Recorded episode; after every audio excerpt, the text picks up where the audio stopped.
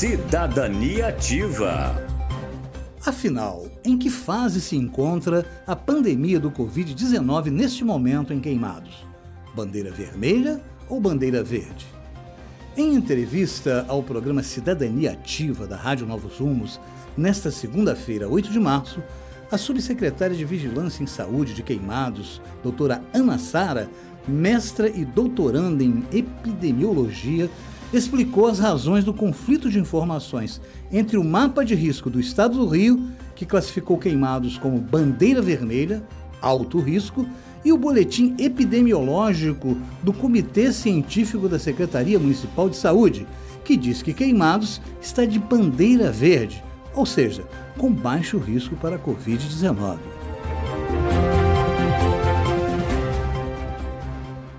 Bom dia, doutora. Tudo bem, querida? Dia, tudo bem? Doutora, nós estamos assim estupefatos aí, né?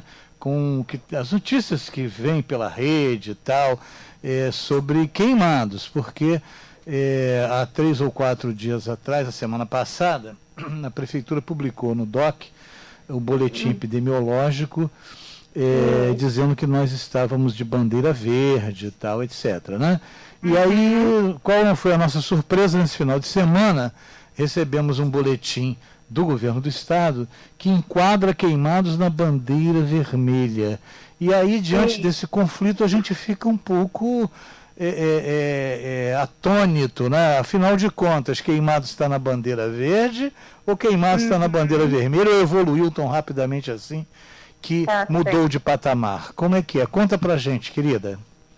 Então vamos lá. O boletim epidemiológico de Covid-19 do município, ele usa parâmetros diferentes do boletim epidemiológico do Estado, que na verdade não é um boletim epidemiológico do Estado, né? Eles fazem um mapa de risco.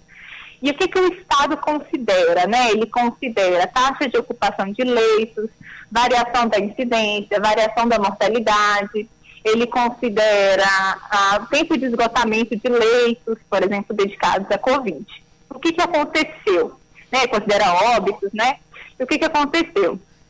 O hospital de campanha de queimados foi desmobilizado no início da semana. Sim. Certo? São duas coisas, na verdade, que, que fizeram a gente se tornar vermelho no mapa de risco do, do Estado o hospital de campanha foi desmobilizado. Então, o Estado entende que a gente passou de 20 leitos para zero leitos, como se a gente tivesse 100% de ocupação de leitos.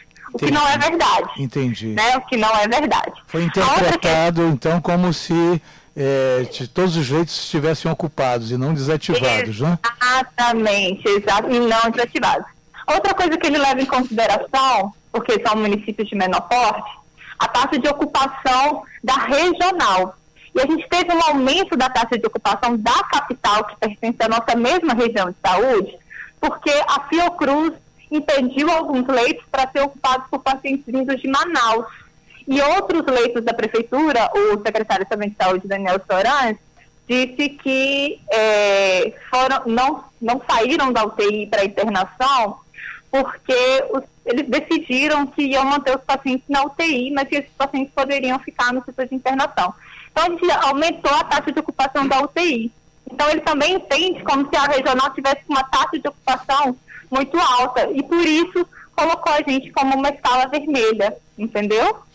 Sim, mas isso não pode ser corrigido a partir de um esclarecimento pode, de vocês para que não fique esse conflito aí? Isso. Inclusive, a nota do Estado diz que os municípios têm autonomia de criarem seus próprios parâmetros, tá? Porque cada município conhece e entende, e entende quais são as necessidades e como que é a capacidade de atendimento. Por isso, logo abaixo daquele mapa de risco, se você entrar, tem uma nota dizendo que os parâmetros mais adequados para se avaliar a situação de cada município são os municípios que criam, entendeu? Porque ele usa o mesmo parâmetro para todos os 92 municípios do estado. Então, o ideal mesmo é a gente a, a, se atentar ao nosso boletim epidemiológico do município. O estado é só para a gente ter uma avaliação, mas o ideal mesmo é a gente usar o, o boletim epidemiológico do município.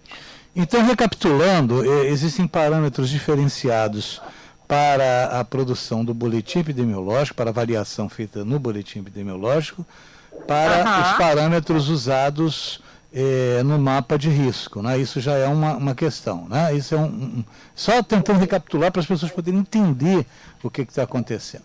Então, existe eh, diferença na, na avaliação, porque os parâmetros são outros, e também ocorreu do Estado interpretar a desativação dos 20 leitos como uma ocupação, ou seja, se tinha 20 leitos antes e zerou, eles não entenderam que é porque foram desativados, mas entenderam que estavam todos ocupados, não é isso?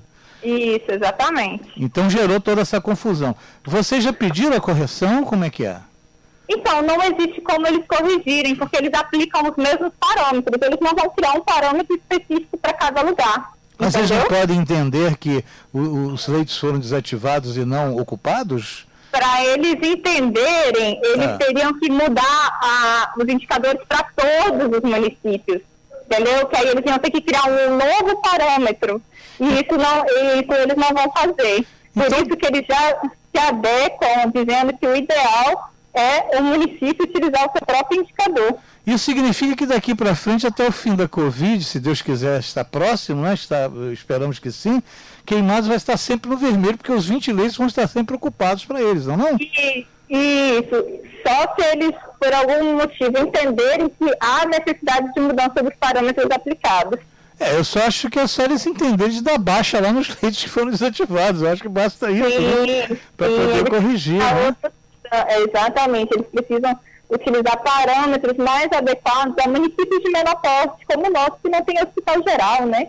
Então, deixa eu lhe perguntar uma coisa. Então, vocês reafirmam, a senhora reafirma, que Queimados está na bandeira verde baixo risco neste momento. Ou já mudou? Então, nesse momento, nesse momento, nós estamos fechando o boletim epidemiológico da nona semana. Então, eu não posso te dizer que a gente mantém no, no, no verde, tá? Porque esse parâmetro, ele pode oscilar, por exemplo, ficou zero mortes duas semanas. Né? A gente ficou sem taxa de mortalidade por duas semanas. Se acontecer, por exemplo, um óbito, a gente vai ter um aumento de 100% porque saiu de zero para um. Então pode ir para a bandeira amarela, por exemplo. Então vai então, dar pelo menos 200% porque nós tivemos dois óbitos nesse período, com certeza, de pessoas de Exatamente. Então aí, a gente, né, como, aí tem uma variação muito alta, mas não é porque a gente teve muitos óbitos, né? É porque a gente saiu do zero e foi para dois, então, né, no caso. Então, a nossa bandeira pode sair do verde para o amarelo. A gente está fechando a semana epidemiológica agora. Então, mas o que eu posso dizer é que a gente não teve demanda por internação é, por Covid no fim de semana, então a gente continua mantendo uma baixa demanda por internações, a gente continua é, mantendo uma taxa de incidência caindo, e, e essa mortalidade que aconteceu no, no, no, nos dias ela não tem relação, por exemplo, com o fechamento do hospital de campanha, porque a gente só pode dizer que óbitos em relação com o fechamento de leitos se esse paciente fica desassistido. E não é o caso, né? Sim. Esse paciente estava sendo atendido. Então não tem nenhuma relação, por exemplo, com o fechamento do hospital de campanha. Perfeito. E, e os resultados do SWAB, como é que está? Tem, tem acontecido muitos positivos? A taxa. Não, a nossa taxa de positividade está menor do que 3%. E isso é bom para nós, né? Menor de 3%. Isso é ótimo, isso é ótimo. Menor do que 3% é ótimo. A gente já chegou à taxa de positividade de 50%. Que Agora, isso? todas as pessoas todas as pessoas criadas, só 3% está sendo positivo. Então, a gente está uma queda da incidência é, da doença no momento.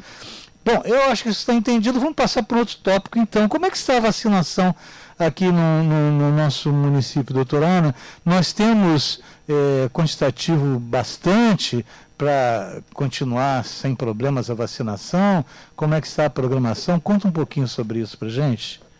Então, essa semana nós iniciamos a vacinação do, dos idosos de 79 até 75 anos.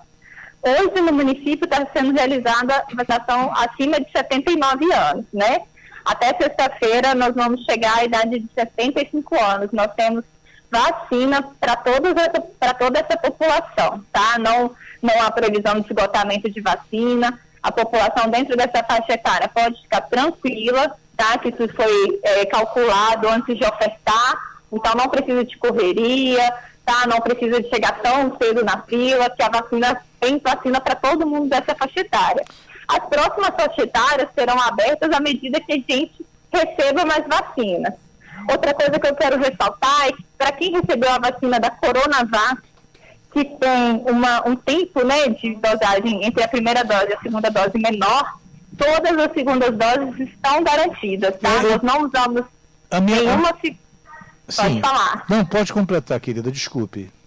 Não, eu quero dizer que a gente tem garantia de segunda dose para todo mundo que recebeu a primeira dose, tá? Nós não utilizamos segunda dose para fazer primeira dose, então todo mundo que recebeu a primeira dose, nós temos garantido a segunda dose dessa população. É, essa questão da segunda dose foi uma questão que me preocupou, porque, não sei, eu acho que se não me engano foi no sábado, eu entrei na padaria para comprar pão e aí a moça da padaria é, fez uma reclamação comigo. Disse assim: Olha, a minha vizinha aqui, aí até apontou onde morava a vizinha e tal, é, recebeu a primeira dose e marcaram uhum. a segunda dose para daqui a 90 dias. Isso é comum?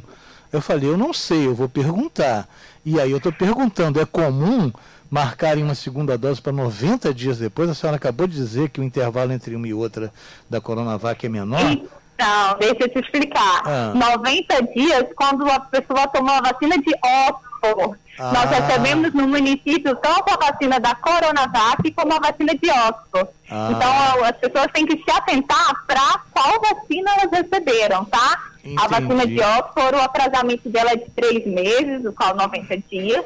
E da Coronavac, 21 dias, tá? 21 então tem dias. que se atentar nessa questão, porque são vacinas diferentes, nós recebemos vacinas diferentes, né? Então, entendi. Então, Não, agora ficou esclarecido, agora eu entendi. Agora, a, a, Raquel Batalha está na roda com a gente e quer lhe fazer uma pergunta também. Bom dia, Raquel claro. Batalha. Bom dia, Ismael. Bom dia, doutora Ana. É, eu queria saber o seguinte: como é que a gente sabe que a gente está é, lidando com idosos, né? E com pessoas, as pessoas que geralmente acompanham os idosos nem sempre estão atentas a essa questão da diferença da vacina e do retorno do idoso. Isso tudo é registrado na carteira de vacinação? Como é que essas pessoas vão ficar ligadas para não perder? Qual a estratégia que a Secretaria de Saúde está montando? Para fazer esta comunicação e ter esse resgate desses idosos da primeira fase na segunda dose? Então, como o Ismael disse, né, que a, a, a vizinha, né, o colega dele disse que estava escrito 90 dias de retorno, todos os cartões de vacina têm a data de retorno de acordo com a imunização. A, é, nós fazemos a orientação dessas pessoas, tá? Vacinador, administrativo, para o prazo de retorno.